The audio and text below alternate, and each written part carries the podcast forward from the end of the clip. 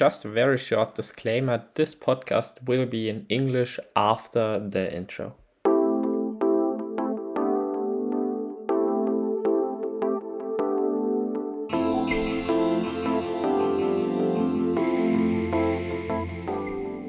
Herzlich willkommen zu einer neuen Folge des Podcasts Game to the Power of Three. Der Podcast, der dir hilft, dass du mit eigener Muskelkraft durch den Sport, den du liebst, leben kannst. Gemeinsam mit Experten unterhalte ich mich über die drei wichtigen Themen für eine erfolgreiche Vermarktung im Profisport. Presse, Sponsoren und den Profisportler selbst. Today's guest is Belinda Granger. I've got two special things. Once um, this podcast will be in English, which is the uh, first time in 63 episodes or something. Uh, and I've got a really special guest, which is Belinda Granger. Uh, she's a former pro triathlete, has won many Ironman, um, including Challenge Roth and 70.3, of course. Um, now she's responsible at Challenge Family for all the pro athletes. Um, she's a well, she has been a podcast host herself during COVID um, with the podcast Coffee with Belinda. And uh, yeah, she's just in the triathlon scene. You probably know her anyways. So I don't think I'll have to uh, further explain who she is and just uh, say thank you for joining me. And I really look forward to the podcast recording with you. Great to have you on the show. No problem. It's great to be here. So I always like to start with a really simple question, but I just want to know who my guests are and what they do. So the question is, who are you and what do you do? Oh, who am I? Wow. Depends who you ask that question, to be honest. Um, look, I am as an athlete, I was I was as a and as a young child, I was just always incredibly sporty. So I loved I loved any activity, to be honest. I think by the time I was age 12, I'd tried pretty much every single sport known to mankind. Um, and the funny thing about that was, I actually didn't get into the sport of triathlon until I was at university at age 21. So I was one of the late bloomers into the sport. And the reason that I got into triathlon was because I was just bored with the sports that I'd been doing. So I'd been playing water polo, I'd done gymnastics for most of my life, I'd, I'd been part of the running team uh, in high school, track team in, in university, and I was just looking for a sport where I wouldn't get bored of it. And triathlon, I thought, well, it's three different disciplines. There's no chance to get bored. And so that's why I took up the sport of triathlon and straight away fell in love with it. So I was always one of those really sporty kids that, uh, as my parents would say, I was ADHD. So couldn't sit still, couldn't shut up and sport was a way to calm me down. So even at age 50 now, I am still ADHD and I still love sport and I still truly love the sport of triathlon. Um, so even though I'm obviously not racing anymore and haven't been racing for many, many years now, I still love our sport as much as I did when I first started when I was 21 years of age. Get bored. and it's funny funny you said you also tried so many different sports because I also uh, did. Like I always like to say, um, you should rather ask me which sport I didn't do because that's the exactly. and it's funny. It's, it's true for you. but, but definitely. Yeah. You you mentioned that um, depends on who you ask uh, who you are. So I'd like to know. Uh, if you would ask a different person, who would you be? So now you we've got the triathlon, but what about the rest of Belinda? Um, well, a lot of people would say I'm I'm exceptionally sociable. So the biggest thing with me is that I never shut up. So I was the sort of person that used to get kicked out of university lectures, not because I was rude, but because I never stopped talking. Um, I'm renowned for that. I mean, if my husband was here now, he would say that straight away that I just I he always says, "How long are you going to be?" If I say ten minutes, he adds three times ten minutes because he knows that I'm never going to be ten minutes. I'm always going to be thirty minutes or forty minutes. So yeah, I'm one of those people that loves to chat. Um, I love people, and I think that's one of the other reasons that attracted to me to the sport of triathlon. And even to this day, you know, obviously triathlon has evolved an incredible amount since I first started racing back when I was 21. Um, but one thing that has remained the same throughout all of these years with our sport is it's just, it's still incredibly sociable. Um, and there's so many people have developed friendships. I look at my friendships now, and majority of them are in triathlon, in the sport of triathlon, even though I'm no longer racing and really part of the racing scene as an athlete. Um, all of my friends are still triathletes. And it's, yeah, it's, I, I love that side of the sport. And I think that's one of the main reasons that I was attracted to it in the first place. So, yeah, I'm a bit of a social butterfly and I don't think that's ever going to change. But, you know, obviously when I was back racing, I took racing very seriously as well. Once the gun went off, I was racing. But before and afterwards, I was a completely different athlete. And um, I think that's what I'll probably be renowned, or what I'm still renowned more for now, is um, the, the before and the after racing side of triathlon. I'd also be interested in the triathlon uh, scene. So, as a pro uh, triathlete, your career has been really long, and one of the highlights definitely was winning a Challenge Roth. But what has been the highlight for you? Do you know what? The ultimate highlight for me when it comes to the sport of triathlon is simply the fact that I never ever started in the sport thinking that I would actually have a career in it. I started as an age group athlete. it's, it's actually an interesting story. I was at university after having done sport all my life and had always been so fit and healthy. And I think I woke up one day, I think it was my second year at university. I was doing a, a Bachelor of, of Human Movement, so physical education teacher.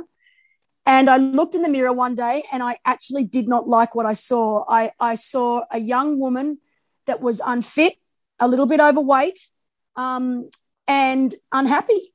And I didn't like it. And I, that's the whole reason that I, I looked for a sport that I could actually enjoy, that I could do on a social level, but that would also push me and um, test me.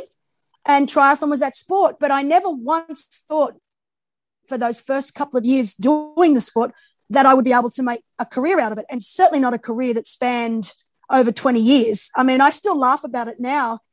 And it probably wouldn't have been my career if it wasn't for my now husband, who back then was not even, he was just someone in my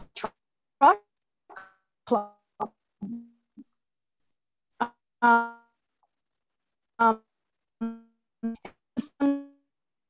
know you sleep. And I like it. I'm not good. I want to do for. It's uh, horrible at the moment. I can't understand a word. I'm not sure if you can understand me. Then make living. So that's probably been the biggest thing that I've taken from the sport is that I actually get to I got to call this my career for so many years and just all the countries that I got to visit along the way and all the incredible friendships that I've made all over the world. And honestly, it wasn't till COVID hit last year and when we were not able to travel. Obviously, coming from Australia, it's very, very difficult even now to travel. That I realized how much traveling overseas and connecting with all of my friends that I've made through my sport, what it actually means to me. And when it's taken away from you, oh my gosh, it, it, it it's a horrible feeling. So, you know, the, the most incredible thing for me in the sport is just the fact that I was able to make a career out of it and all of the amazing friendships and connections and countries that I've got to visit as a result. And it's made me who I am today. In the middle, I wasn't able to understand uh, quite a bit of part you uh, I only understood when you uh, talked about you met your husband and he was a guy at the triathlon club. And then from there yeah. to the part um, where you've been a pro triathlete, I didn't understand a word. Could you please repeat that again? Yeah, of course. My husband was the one that saw that I had some potential, that I was, I actually had the potential to be better than just an age group athlete, that I could actually um, make a profession out of this sport, that I could race professionally and do quite well. And I, it had never crossed my mind to even think about doing it as a as a professional. I was quite happy doing it as an age group athlete. It was fun. It was just a hobby to me, and I'd never really thought about it as being anything else. but I'd always been incredibly competitive as a child. So I was always very competitive. So anything I did, I had to do as well as I could. So when my he was my friend back then. He wasn't my boyfriend, and he certainly wasn't my husband. Um, when he said to me, "You know, you could actually be quite good at this," um, I actually started taking it a little bit more seriously and got myself a coach. And within a few years, I actually got my professional license and, yeah, started making a career out of the sport. I never thought in a million years that, that I would be having a career that spanned over 20 years. So when I look back now at the sport of triathlon, it still amazes me that I was able to be a professional athlete for so many years and just all the friendships that I made along the way that I still have now and all the incredible countries that I got to visit um, and explore thanks to the sport of triathlon. I'll, I'll never forget it. It really does sound amazing, and I'm really glad I asked uh, for that part because it's super interesting.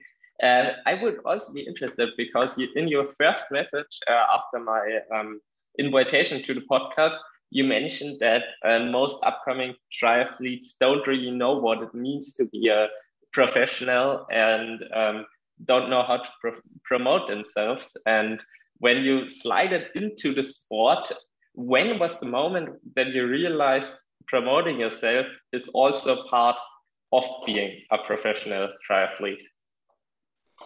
Look, I, I have to admit, I think back when I started, when I was 21 years of age, obviously that's a long time ago now, I'm, I'm 50 years of age now. Social media was really only starting to be an integral part of being a professional athlete. So we were a little bit lucky. I think back then only Facebook was Facebook and Twitter. That was about it. Instagram wasn't really a big thing. Um, I certainly didn't have an Instagram page when I was a triathlete. No, no, it wasn't at, at all. So really, Facebook had only just started, and the way you promoted yourself as a professional athlete is that you it was all about turning up to a race and being available for things like media conferences or at expo booths, um, going back to the finish line after a race. It wasn't so much about promoting yourself via social media channels because it just simply didn't exist. So uh, we had it probably a little easier than what it is today. I think today it is a lot more difficult, and it's for a lot of our professional athletes, it, it can be a full time job job. And when you're trying to fit in well, I think that's why you see a lot of the of the top professional athletes today have managed and people actually employed by social media channels um, and to make sure they've got enough content there because it really is a full time job. Whereas back when I was starting, it was only a tiny, tiny or tiny, tiny part of being a professional athlete.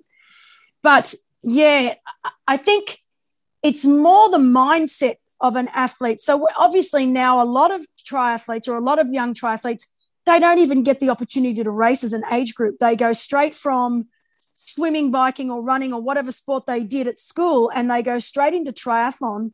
And within a year, they, they want to get their professional license and race as a professional athlete without having had any experience in the sport at all. And you can actually tell those athletes that have never really had that experience because um, they don't really know how to act when they get to a race. Uh, they don't, oh, how can I say, they don't, for example, one of the biggest issues I have with some of the up and coming pro athletes is that they'll enter every race they can, which is fine. I totally understand that. But I'll put them in a race, I'll enter them in, a, in an event, and I'll also see that they're entered in another event on the same weekend. Well, obviously, they can't do both. But then they won't even email me back to tell me that they are no longer going to be racing. So we expect them to be at our race. And then, of course, they're not at our race. And a lot of them don't see the problem with that. Well, the problem I have with that is we expect to see you at, at, at our race and you're at another race. So that's what I call being unprofessional athlete. And it happens all the time. And I think you'll find with a lot of the top professional athletes, the ones that really understand – that it is their profession and as such they need to act as professionals all, t- all the time will always email a race director and tell them that they are no longer going to be able to turn up. Um, and it may sound like something so simple and so small but it makes a big difference to race directors around the world. And it's it's just there's no book, there's no handbook that we can give an up and coming professional athlete to to show them how to behave and what to do and how to act and how they can um, help promote a race, which in turn the race directors will then help promote them. So it's it's a really difficult thing because, as I said, there's no handbook. Um, but that's when I think you know when managers, if you look at a lot of the top athletes like our Jan Frodenos, our Daniela Ryfs, they've all got managers that take care of that side of the sport for them so that they can purely focus on training and being the best athlete they can be. Uh, at your career, did you have a manager yourself? So when I started, no, I didn't. I had a coach, but I never had a manager. But I was very, very lucky. Once we realized that I was going to be able to make it as a professional athlete, um, Justin sort of put his career aside for me and said, you know what, you are the main person now that we're going to look after. I will race when I can, but Belinda, we're going to look after you. And he took on the role of my manager. So he often um, was the one to send all the invoices for races, um, to set up contracts with races, um, to make sure there were ample photos that we could use to, to promote me after a race or if I'd done well in a race. But I also, because I'm such a people person, I like to be the one that did the negotiations. So I like to be the one to contact a race director and say, hey, I'm really interested in doing your race. Can we come up with some sort of agreement for that we both are happy with so that I can come and race? So I still did a lot of the work myself too. Um, but once I once I connected with a race director and had set up the contract, then I used to pass it on to Justin to take care of the finer details. So we had a we had a nice little team between my coach Justin and myself. Um, that was my team, and it, and it was it, it was perfect back then. But as I said, social media back when I was racing wasn't as important. It wasn't written. It, really wasn't written into sponsorship agreements as such, which it is now. So I think if I was a professional athlete right now, it would be a lot different. And yes, I would definitely have a manager and I would definitely have someone that would help me with my social media as well. Mention a few parts of um, your marketing back then, um, uh, but you only mentioned a part at the race. Which were other things you also had to do as a professional back then um, that maybe are different now? Just things such as um, obviously training. Um, used to give obviously people are really the, one of the ma- main things that athletes are really interested in is your training. What you do differently as a professional athlete as say compared to an age group athlete. Um, so often i used to uh, give updates on facebook of my training days or training weeks if i was going to a training camp overseas for example in switzerland or in spain um, that i would document that so we get lots of nice photos of me training but it was very simple. I mean, you look at the sophisticated social media posts now, and, and the greatest example to me personally is someone like Lucy Charles Barclay. Um, the reason she has so many followers is because her social media game is pretty much perfect. Um, everything she does is done to perfection. And obviously, she has an incredible team helping her with that. And yeah, I actually enjoy. I, I enjoy watching her story. So even me as an as an ex athlete, now working in the sport, I enjoy looking at all of Lucy's stories, her YouTube channel, because it's always interesting. Um, it's done exceptionally well. Jan Frodeno's another one where he's, you know, his social media is always great. But there, there are there are more and more athletes realizing the importance of this now, and you know, doing some very very clever things with their social media um, and creating them, like what makes them different to every other athlete out there. And I think that's one of the keys now because at the end of the day, we can't all be Jan Frodeno. We can't all be Daniela Ryf or Annie Haug. Um, but that doesn't mean that you can't be a professional athlete. But I always say to the up and coming athletes, you need to think about something that makes you you and makes you stand out from every other professional athlete surrounding you right now because you know I look at my list of professional athletes that are signed up uh, in Challenge Family, and we've got something like I don't know, twelve hundred or more professional athletes. So, what makes you any better or any more um, attractive to a sponsor than say the other 1200 athletes that are with you. Um, and and so it's it's about finding what makes you tick what's you different and what makes you special and what makes you stand out in front of a crowd. I like to use sam long from america as a really good example. Um, love him or hate him. What i love about sam is that he's created his own little niche and you know he's got his yo yo yo and his what's up and he makes me laugh. Um Freddie he's me because you know when I look at some of his social media posts I actually I enjoy them because they're fun.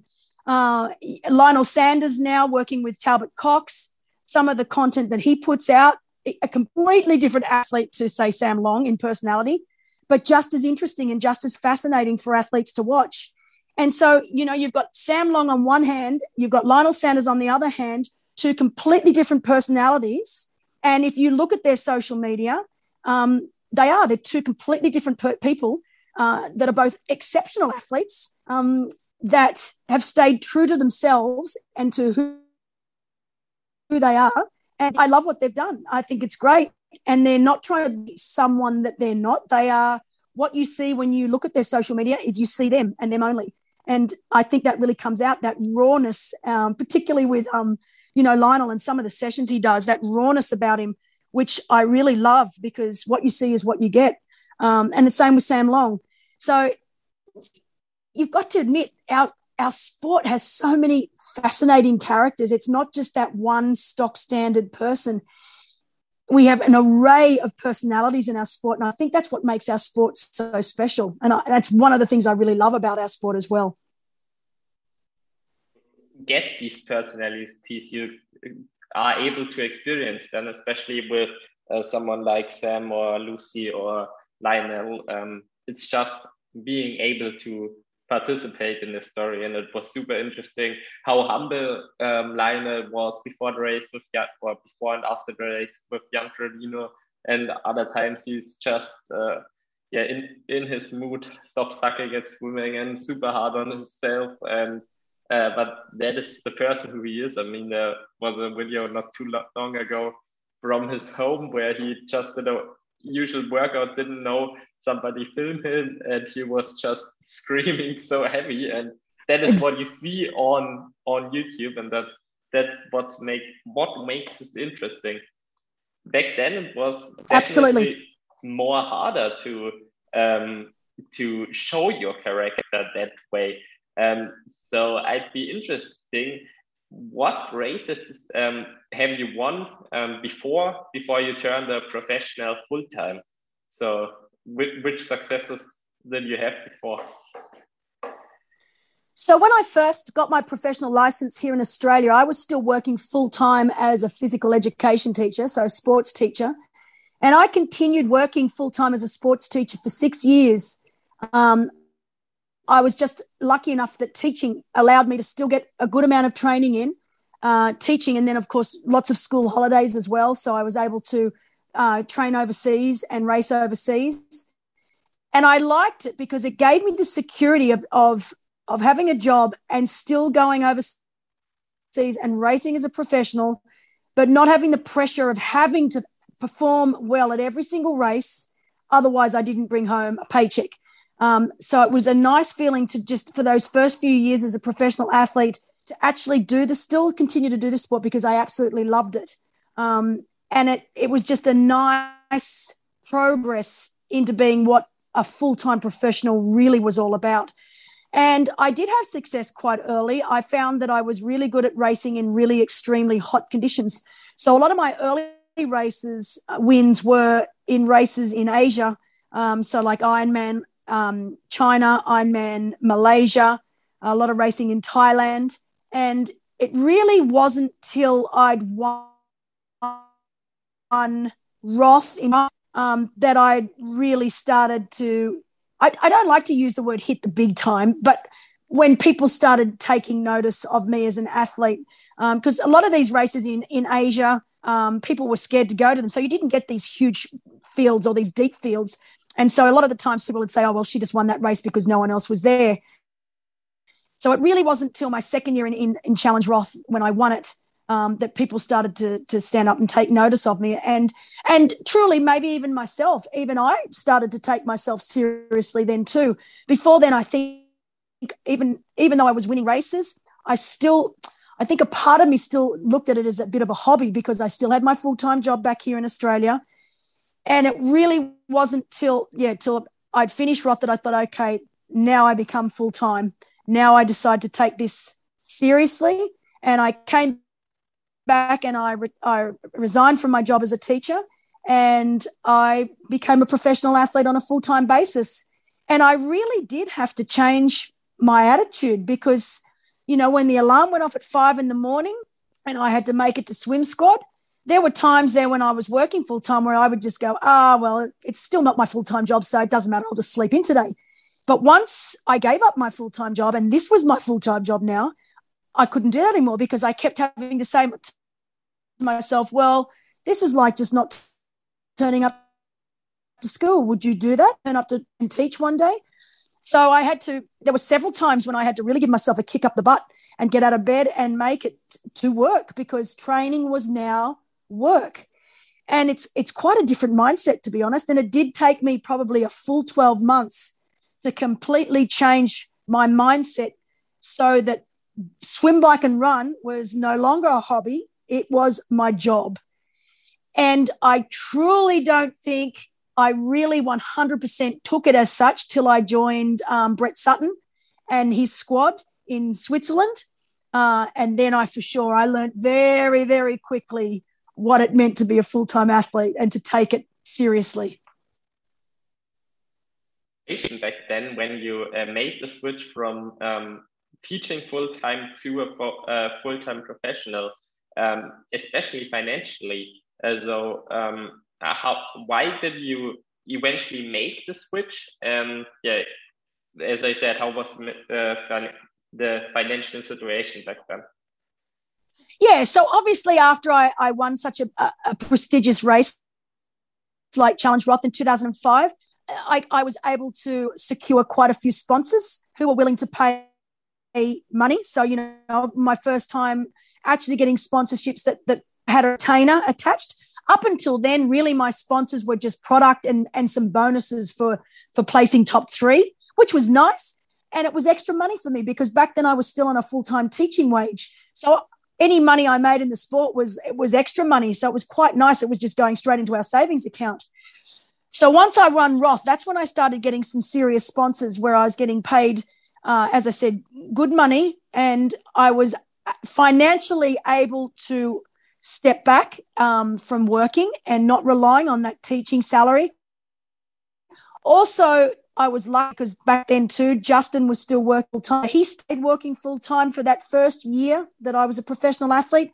So we had the security of, of him getting a full time wage, me getting some good sponsors secured, um, and then the money that we'd saved as well. We were quite smart. We were quite clever in that respect.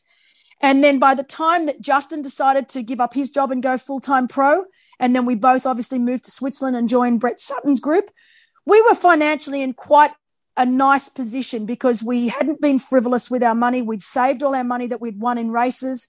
Um, we'd saved the money that we'd made with sponsorships and bonuses. And we were able to go overseas quite confident that, you know, we weren't 100% relying on making money every race that we turned up to. Um, and we were never in that position. And some people say, oh, yeah, but you know, turning up to a race and having to win it makes you hungry but it also makes you very, very stressed. And it wasn't the way I wanted to do it. I wanted to win races because I was competitive and because I just wanted to win, um, not because I was never in a position where I had to win to put food on the table. So I was lucky in that respect. But um, yeah, so it was quite a nice transition, and it was nice that I was able to do it with Justin still working full time, so that we we never really had that pressure of having to go to races and win. Same way, um, now, or would you um, maybe even think about doing it earlier? Because I'm currently at a stage where um, I slowly uh, work less and less, um, but also, um, of course, um, the, the sponsorship, as I didn't win any big races yet, especially because I'm still young. Um, Mm, it's it's just that the money doesn't well not as much money comes in but i think i need to do that step because i need to commit myself fully to triathlon to eventually be able to win ironman hawaii which is the big goal of the career. So I'd be really interesting on your insights to that topic. You know that's a really that's a really interesting question. And to be honest, I think it depends on the person and the athlete that we're talking about. So I know that there were plenty of athletes training with me, full time athletes, so professional athletes. And my coach at the time preferred them to keep a part time job because it helped with their routine. He found that some athletes actually do better and train better when they have a part time job because it helps keep them in routine. It helps them have time away from the sport so that they're not thinking 24 7 triathlon, triathlon, triathlon, that they actually have a little bit of an escape. Um, for example, maybe working a part time job that's maybe 10 hours a week, for example. So maybe only two or three days a week, but it's that time out away from the sport where you're not thinking about swim, bike, run. And what also seems to happen with some athletes too, particularly when they first decide to be a full time pro athlete, all of a sudden you've got all this time to train during the day. And what you find is that you'll get up at eight o'clock, and I see this. I see this happen in Europe all the time with European athletes. They get up at eight o'clock in the morning. They have breakfast. All of a sudden, they look at their watch. It's nine thirty, and they haven't done their first training session of the day yet. And so then, of course, they go out for their first training session at 10 or 11, and then they come home. And then all of a sudden, it's time to do the second session of the day. And then it's time to do the third. And before you know it, the day's done. And they're doing the last session of the day at eight o'clock at night because time's just got away from them. Whereas an athlete that has to work, let's say an athlete on a Monday has to work from midday to three o'clock, so a few hours, there's no choice. That athlete must get up early, must get that training session done then they might get another training session done. They go to work, they come home, they do their last training session. So it helps keep them in routine and helps keep them regimented so that they don't waste the day. Um, and I, I know that there are plenty of the athletes that actually do better when they have a, a part time job rather than being a full time athlete with no other job. Um, there's a lot of procrastination and time wasting when it comes to a full time um, athlete if they don't if they are not really regimented with their training schedule and stick to it day in and day out. Like I said, once I was in Switzerland with Brett Sutton and their crew, we had no choice. Um, our work day started every day at seven o'clock, whether we liked it or not. Every day, seven o'clock, we, we would have to meet, find out what we were to do for the day with our training. And it was brilliant because we got into routine and we never broke it. So then it worked well. So I actually think the way you're doing it, Nicholas, is very is very clever. You go from being a full time student or a full time worker, then you realize you have some talent, so you you start cutting the hours down slowly, and then bringing the hours up of training slowly as well. And I think that's actually a really nice way to become a full time athlete. Whereas I see a lot of people doing it now, just saying, I'm a full time athlete, I'm not going to work anymore. And it works for about the first six months and then it all falls apart. So it's it's actually not as easy as you think to be a full time athlete with nothing else but swim, bike, run to do. Super interesting uh, insights. Thank you a lot. Uh, how has it been uh, back for you? Um, did you make the switch? Uh, did you fully make the switch from uh, full time work to after challenge of no work at all, or how how did it happen with you? And uh, did you have the procrastination that you mentioned that you uh, put the sessions further back in the day and uh, so yeah, wa- wasted it basically?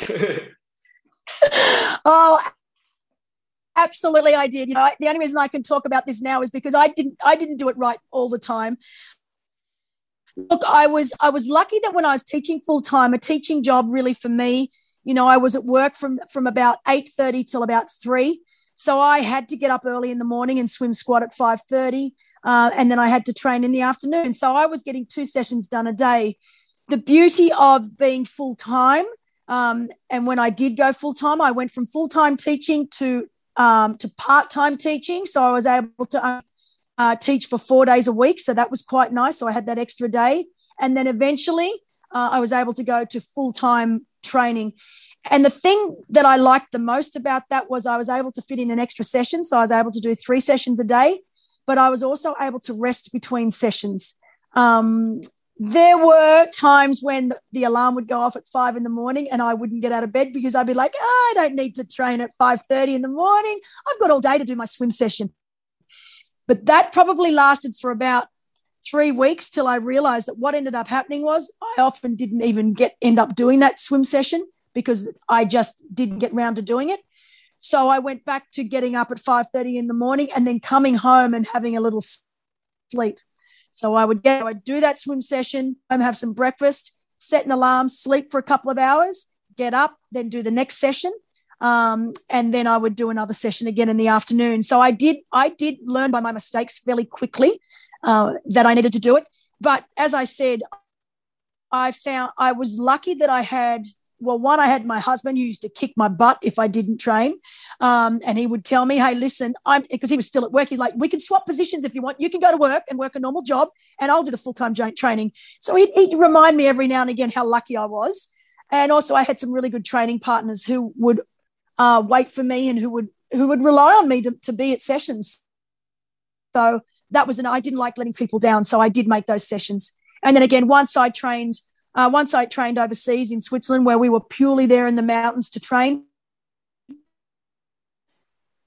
There was never a session. I think in the six years that I trained with Brett Sutton, there was not one session that I missed, not one. But probably when you were sick, you decided not to yes. do it at all. But that, that's quite obvious. No, that's exactly. You, you never skip. That's a different because uh, when when you felt good. So. exactly. And look, to, to be honest, to be honest, to be honest, that was one of that was one of the reasons that I was such a such a successful athlete. I'll be brutally honest with you. I I am not that naturally talented at anything. Um, I'm good at most sports, but I was I was I never really excelled at any. Um, and triathlon was one of those sports where I think the only discipline that I showed any sort of natural talent was the bike. My swim was very, very difficult, and my run was never particularly great either. I had to work very, very hard um, at those two disciplines. But where I think I was exceptional was the fact that I rarely got injured. In fact, in the 22 years as a professional athlete, I can I can count the injuries on one hand, and I rarely got sick. Um, um, and I think there was an article written once uh, about all the top women in triathlon at that particular point in time. And obviously, Chrissie Wellington was at the top of that list. But I actually made this list, which I thought was quite interesting. It was about all the best female long distance triathletes. And I made the list because I was, I never broke down and I was just one of the toughest um, athletes athletes on the circuit. And they were right. I never broke down, I never got sick, and I never got injured. And so I think I had a really nice balance in my training between um, pushing the limits, but never really going over them. And I see, obviously, because of my job now working with professional athletes every day, I see so many athletes continually pushing the limits and then going the side and getting themselves either sick or injured or both and it, it kills me because you can almost see when it's going to happen. Um, and there are so many incredibly talented incredibly talented athletes out there that we never get to see them shine continually because they're always getting injured or sick. And so it's it's the one thing i wish we had a magical answer for but as you know every single athlete's different. But i was just one of those athletes that was very very lucky that yeah structurally i was i never got injured and yeah i rarely got sick uh, how you train are really important, uh, or how your coach um, sees your body, and um, you gotta adapt the yep. sessions. If if the body says no, it's it's not gonna happen today, you're gonna listen to it, and that's what makes an athlete. And uh, if he gets sick and gets uh, injured, or if he can train continuously and uh, like that to more hours than those who train 30 hours for six or eight weeks and then get injured mm. or sick, and that doesn't work as well. I oh, I it was agree. It it was really interesting when you uh, started to uh, talk about the tips you have for turning um, professional. So you had um, the one was um, probably find a, a, partner who keeps you accountable. Um, so you gotta do, uh, do your sessions. And I thought it was really interesting, and I would like to uh, further continue on this topic before we go on to um, another topic, which you also started on, what, what made you successful. But maybe you've got a couple of more tips because I thought they were really insightful. Yeah, I I love training with people, and look again. This depends on what sort of person you are. Uh, for example, my husband always liked training on his own. He never had a problem with self motivation. If there was a training session to be done, then he would do it. I see him even now um, as a 50 year old male who still likes to be to do some competitive running. So he still does fun runs. And I see him write himself some pretty hard treadmill sessions and run sessions and he goes out and does them on his own with no problem whatsoever. Whereas I was always the sort of athlete that I loved to train with people. I loved to train in groups and I loved the, com- the competitiveness of training with another training partner. And I learned from a very young age, um, very early on in the sport, that if I could surround myself with like minded people and find a training partner that shared the same goals as me, that that would be the best way for me to be the best athlete I could be. And I had some incredible training partners. Um, still one of my, my dearest friends today. His name's Daniel, and he lives in Sydney. And he was a lot older than me, but he was a very good age group triathlete. And as I said, we've been friends since I was 20 years of age. And there was a time there when I was a professional athlete living in Sydney where I would actually see him more than I saw my own husband because we would spend more hours with each other training than I would spend at home with my husband. And we laugh and we, we all laugh about it today because obviously he's married, I'm married, and we're and the four of us are very, very good friends. We still are. Um, but I I have so much to thank him for, over the years because in my early part of my career, when I was just starting to win around the world, he was the main motivation behind me turning up day in, day out, weekend, week out. Um, I would never let him down because the, the worst thing for me to do would be is to let someone down. I, I would I wouldn't be able to live with myself. It's one thing to let yourself down, but to let someone else down. So there were some afternoons where we do our we do our long run. So our long run was on a Wednesday afternoon, and Wednesday afternoon would come along, and, and the last thing I wanted to do was run two three hours. But I knew I had no choice because he would turn up at my doorstep smack at three o'clock in the afternoon and we would have to run that two or three hours. And every afternoon I'd get there, I'm like, oh, J- Danny, can we just do an hour and a half? And he'd be like, no, no, we're going for the two and a half hours or the three hours or whatever it was. And we'd never miss. And, you know, when I, when I joined my squad over in Switzerland, it was the same thing. Um, I was able to find training partners that suited me. And back then, I did a lot of training with Nicola Spirig um, back when I was living in Lausanne. And we had some incredible sessions together. And I remember one session that we did as a group. We started out as a group of five, five women, and Nicola was one. And I remember we had a brick session to do, and it was a big 80 kilometer bike loop through the mountains. And then we had to do uh, like about an eight, nine kilometer run off the bike. And when we started this bike loop, there were the five girls, and it was beautiful sunny day in Switzerland at the time. By about one and a half, two hours into the bike rides, it was the worst storm ever to hit experienced. The first to make it home, it was almost hailing. It was that bad, and it was freezing cold. And I remember we all looked at each other and we said, "Listen, girls, we're just it's each for their own everyone just has to try and make it back to camp any way they can. Long story short, Nicola, Nicola and I took off like maniacs and we made it back to Lausanne. And I said, That's it, Nicola. I'm not running off the bike. This is crazy. We need to go home and take showers. We've, you know, surely, surely our coach won't want us to run now. He'll just want us to go home and, and get out of this weather. And Nicola looked at me and she goes, oh, I feel okay. I'm going to run off the bike. So because she said that, I looked at her and I said, "Well, if you're going to do it, I'm going to do it too."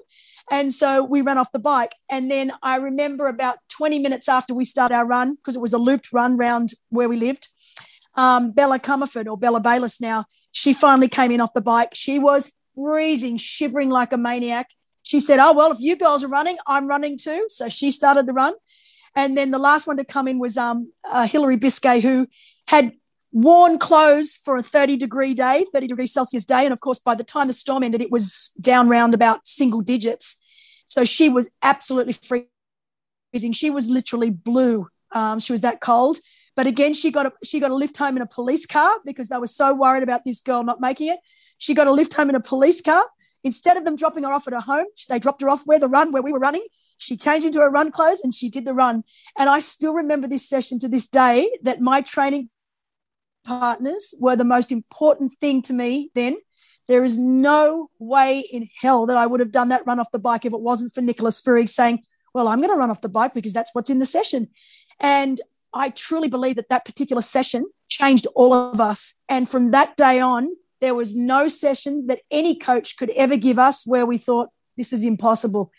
Every session was possible after that because it was the hardest mentally the hardest session that I've ever done in my life. And, you know, you only have to look at Nicola Spirig the other day in the Olympics, you know, at, at almost age 40 in her sixth Olympic Games, coming sixth place, or fifth Olympic games coming sixth place. I mean, I don't think there's a more incredible female athlete ever in our sport of triathlon. I really do. I I have so much respect for Nicola, and it, it does not surprise me at all to see how well she is still racing she's incredible.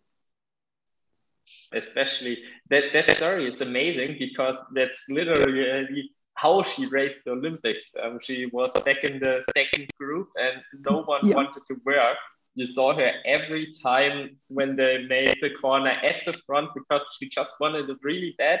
And she ran really well off the bike and made the, the sixth place, um, caught a couple of girls who were in the front group. So that's just just amazing, and uh, that it seems to be a style of living, and not only that race, but also in, in training. Because if you're totally yep. cold and maybe you could get sick and stuff, and she still goes on and says, "We're gonna do it," or "I I'm gonna do it." Absolutely. Everybody joins, and that's that sounds really amazing. and you and you know the camaraderie that that the four that, that we had after that training session lasted with us in, through our entire careers we just we formed such a close camaraderie um, and so many of the sessions that followed from that day on from that year on and yeah someone like nicola it wouldn't matter what the conditions on race day in tokyo you know that she will always be able to get 100% she would never ever use uh, the conditions in a race as an excuse not to do well because she's trained in every sort of condition known to mankind. So, and she's perfected every condition known to mankind. And that's why, to me personally, Nicola Spirig is the greatest female triathlete we've ever we've ever seen. Amazing athlete, but I think you also were a really really good athlete, and you uh, already told us one topic why you think you've been successful in the sport. But I'd like to hear more. What do you think made you successful as a pro triathlete? It's funny. I mean, as I said, I never expected to win so many races in my career, and I certainly never expected to even have triathlon as my career. Um, I'm so glad I did. And I'm so glad that I listened to the right people and believed in the right people who believed in me but I think the reason that I was able to have such success and is because of my attitude, because I truly, as I, I, I still love the sport as much as I did when I first started, even today. I get excited watching the Olympics. Um, I get excited watching all races. Every weekend, I, I, I catch up with all the race results. I, I look up all the Ironman race results. I look up all the Challenge Family race results. I look up all the World Triathlon Series race results. So you know, I'm not I'm not ashamed to say I'm a triathlon groupie. I have been since I was 21 years of age, and I still am now. And I think the reason I was able to win so many races is because I went in with the right attitude. That I never used race conditions or injury or sickness or anything as as an excuse not to do well. I backed myself when I went to a race. I backed myself. I knew I'd done the work. And I loved giving 100% every single time I towed a start line. And even though on some of the start lines I was not the best athlete, on paper I shouldn't have won some of the races I'd won, but I think I did because I was always the last man standing. So when other people used to fall around, you know, either because it was too cold or too hot or because they were injured or they got sick, I didn't. And I was just trooper. And I was able to always be, you know, a lot of the times Justin would say, Oh, well, you're the, you were the last woman standing again. That's why you won this one um, several races where it honestly didn't look like I was going to win. I remember one race uh, at Ironman Canada and, and Ironman Penticton when I had Lisa Bentley running me down and they'd, they'd done they'd worked out the statistics on on and, it, and Lisa was going to catch me. There was just no way I was going to be able to hold her off. But I just said over my dead body, I'm winning this race. And I put head down, bum up, and I was able to win the race, but she blew herself to smithereens because she tried so hard to catch me. Another time in Ironman Malaysia against Yvonne Van Vlerken, I think she she got my lead. I she I had a 17 minute lead off the bike. She whittled it down to I think one minute 45, and I thought, ah, she's going to catch me. But again, I just kept chugging along at the same pace that I knew how to do, and she blew herself up because I think a lot of athletes saw me on the run and thought, ah, it's Belinda. She can't run. She'll, she'll, um, I'll catch her, no problem. But they'd either try and catch me too quickly um, and then they'd blow themselves up. And the thing with me is I was like a diesel engine. I never went faster. I never went slower. If you look at my, my run results over the 50 Ironman distance races I did, they're all fairly similar. They didn't, they didn't, they didn't range a lot. Like there wasn't a lot of difference in the times and that, that that's the one thing I had that I was I was consistent. So my consistency never changed. Amazing, and it's great fun talking to you. Um, we don't have that much time left, but I would also start uh, like to talk about the um, your current situation as a pro triathlete and what do what how does your day look on a current basis. So what what is that job exactly?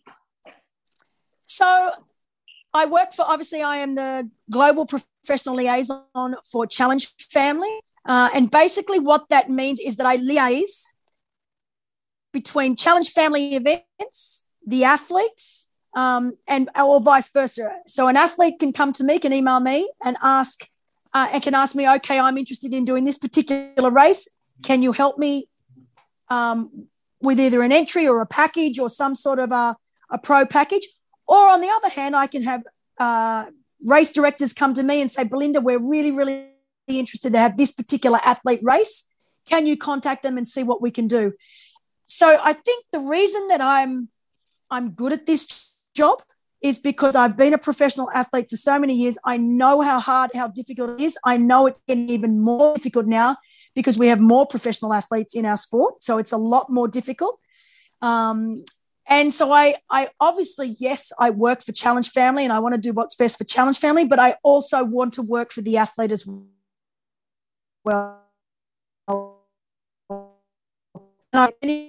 The I possibly can. Um, so it's a really nice, it's a really nice balance between working for what's best for the race, but also what's best for the athlete as well. And I want to, I think the most important thing for me is that I want I want our sport to succeed and I want there to be lots of professional athletes doing what they love and making a living from the sport like I was lucky enough. I want other athletes to have that opportunity and have the same opportunities that I had because it really is, you know, such an incredible and such a wonderful sport.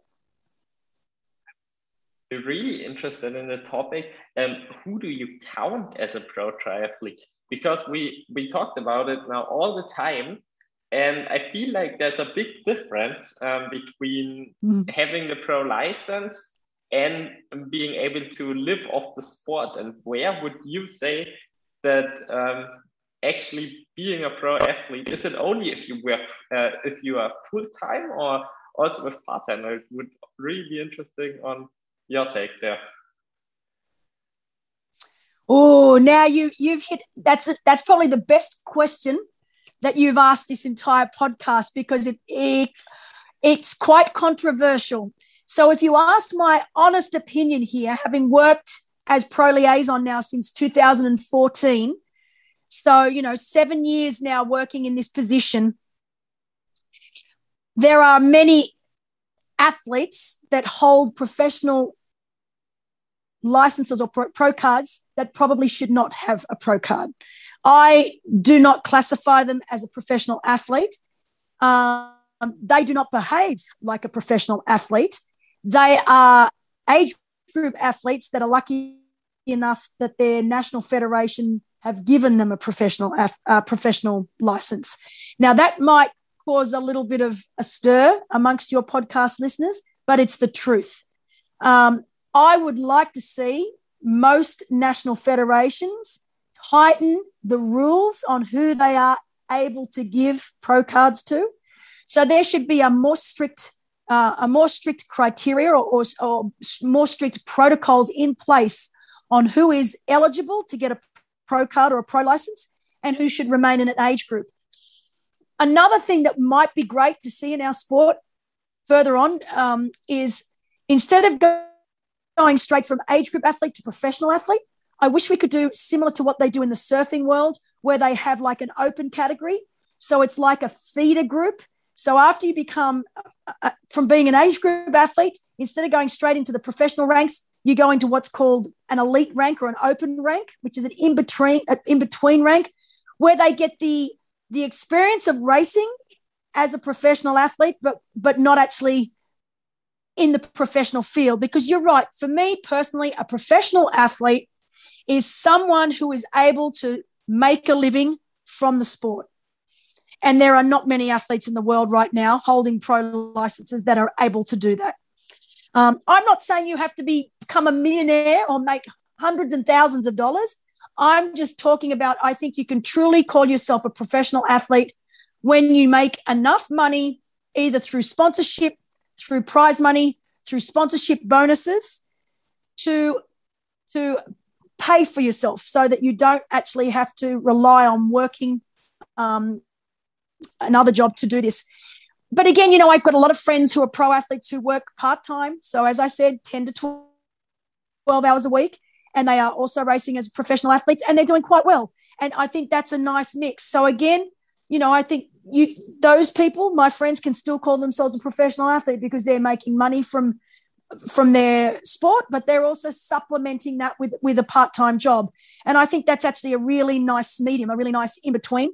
Uh, and then once they get to a stage or to a level where they feel that they have got enough sponsorship behind them to to make a living purely from the sport, then they can make that transition. So I think that's a nice way to be. But there are so many athletes out there that are racing in the professional ranks and they are not making any money, whether it be from from racing, um, from from their sponsors or from sponsor bonuses. And that's when it gets a little bit difficult. I wish we had another category in between age group and pro that these particular athletes could race because I think it would make it a lot better for everyone. Um, yeah, you know, you, you see a race, and, and obviously there are athletes that have bad days at bad at certain times. Um, but you know, when when you're being when you're being beaten by age group athletes as a professional athlete over and over and over again, you really need to sit down and ask yourself the question: Am I really professional athlete material right now. Maybe it's I should go back to racing as an age group athlete just to to get a little bit more experience and then become a professional athlete. But so many people these days, all they want to do is get that pro card so that they can race as a professional athlete when they really are not at a level um, where they're capable to do so. But it is a very controversial question, and I've had this I've had this discussion with friends so many times, and there are so many differing opinions here. Um, but it would make my job, now this is me being a bit lazy here, it would make my job a lot easier if national federations did not give professional licenses out so easily to people. That's my that's my honest opinion here. Really big fan of the idea, especially uh, the idea of a rank between pro and F age group, because I'll next year I'll probably only train and not work at all but um, I'm not ready to uh, be a full-time pro yet because I don't have the uh, don't have the just the capabilities uh, at that moment. But to be honest, I'm not really comparable to um, to age groupers either because they work 40 hours a week and their situation is a completely different one. So it would be really interesting to have a middle category there where either the people mm. who say, I'd like to have the experience of racing as a pro. Um, actually, my roommate is one of these people who doesn't uh, say about himself, despite having a pro license, that he is a pro, but he uh, just sees many advantages and he just wants to race uh, Europe Cup and all that stuff. Um, to have such a middle category, which would combine the two and uh, maybe make, make it better for everybody. And also, um, I, I'm a big fan of the um, way um, England does it or Great Britain with, I think it's 7% uh, slower than the, the winner, and then you're eligible to get the car. Get your pro license. Exactly. No, it is good. And look, there are a lot of the national federations around the world that really do have some good, good, good criteria in place and good protocols in place. And they won't give you a pro card or a pro letter unless you have met those criteria. We have a race here in Noosa called the Noosa Triathlon. It's quite famous around the world. It's an Olympic distance non drafting race. And what I love the most about this particular event is we have the age group race, we then have an open category, and then we have the pro category. And the open category is for all of the really top age group athletes. So these are athletes that are continually wearing, winning their age group race in, in all the different races that they do around Australia or overseas. And they have this particular category where they, they get to race in the open category. It's their own category. There's prize money. So they get some prize money as well. Um, and then it's separate to the actual professional category where you get obviously a lot of the Olympic athletes racing. And it works so beautifully because it's giving them an opportunity to race against other like minded athletes and, and, and other athletes that are also very, very good. They get to earn a little bit of money, little get to see what it's like to earn a little bit of prize money. And it's a lovely stepping stone from racing age group to then obviously making that big jump up to racing as a professional perfect position to um, to make such a thing a reality because um, first of all you talk to all the uh, pros who or all the pro license holders who don't really are pros and you can ask them what they would think about the idea. And secondly you're so closely related to challenge. And um, if if this uh, idea comes or if if people like the idea then you could maybe ask them uh, to do it as a model as Noosa Triathlon, and it would be perfect. So I'd love exactly. to see that. yeah, me too. And I, I, and I'd like to see it too because we're getting so many professional athletes now, and it, it's getting to a point where, you know, some of them are just they're not quite there yet to race in the professional categories, but they're they're also they're they're such good age group athletes that they're continually winning their age group over and over and over again. That it would be nice to be able to give them their own separate category as a little bit of a stepping stone. And I think really like very similar to the surfing around the world. I think it would be a really nice feeder feeder um, race for a lot of athletes. And then you know some athletes then realize that they maybe don't have what it takes to be a professional athlete, but at least they've tried, they've had a look at what it's like, and then they may decide, okay, either I'm going to try and race as a professional athlete, or you, know what, I'm quite happy and race as an age group athlete. But I think we need to have something there where and we're throwing them in the deep end and, and them going straight into racing pro and like you said getting getting beaten by so many age group athletes, and that's demoralizing. It's it's not a nice way to be for anyone. And I, I really loved the talk, and I thought there was an amazing, or this idea of you was amazing at the end, and it's a perfect way to end the conversation. And I'd like to say thank you a lot for taking the time. Um, it was really awesome chatting to you, really interesting. Thank you for the tips at the beginning. Great idea at the end. So yeah, just just an amazing conversation overall. Thank you for taking the time, and I'd like uh, you to have the last words. Well, I'd like to thank you too. As one of my favorite things in the sport uh, and I think it's because I come from a teaching background. Is I'm so keen to help the, the youth or the future of our sport. It's a it's a big thing for me. So young people such as yourself, the most important thing for me is to keep you in the sport. I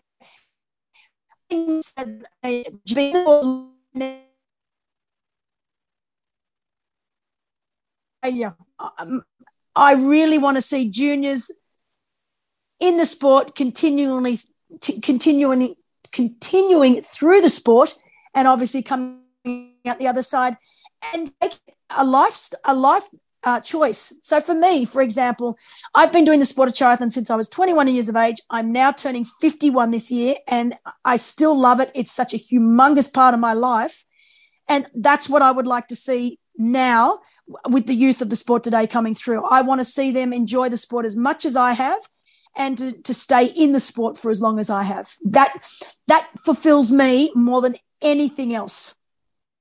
I hope you enjoyed this week's episode of the podcast with Belinda Granger, the first podcast in English. I'd be super interested to hear your feedback to know if you'd like more international guests on the show and uh, how you enjoyed the podcast with Belinda. I'd love to hear your feedback.